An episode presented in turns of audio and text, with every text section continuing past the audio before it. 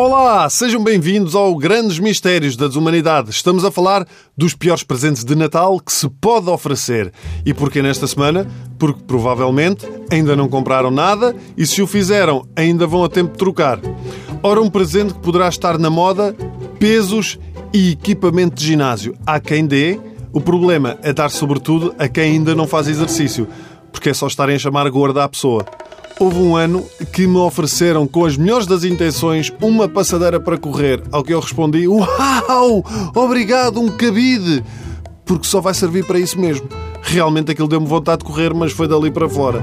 Nos anos 90, ofereceram à minha mãe um massajador dos pés, uma espécie de jacuzzi para os calcantes, que fazia assim bolhinhas e tudo. Nunca a minha mãe usou aquilo, nunca, apenas eu.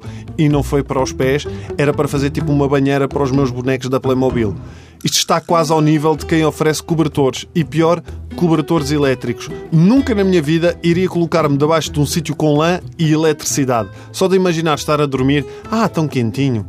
Ah, tão quentinho, está mesmo quentinho. Ui, quentinho. Bem, isto agora já está a ficar quentinho. E abre os olhos, está tudo a arder. Ah, mas o cobertor elétrico aquece muito mais do que um cobertor. Sim, mas sabem também o que é que aquece mais do que um cobertor? Dois cobertores e ninguém puxa fogo. Ao mesmo nível dos cobertores elétricos está o saco de água quente elétrico, que são duas coisas que também se devem juntar: água e eletricidade.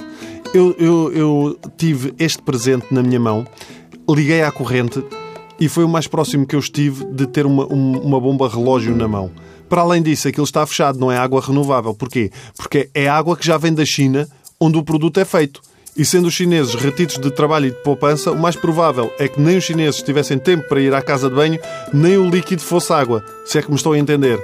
Ok? Vamos manter-nos com o tradicional dormir em conchinha.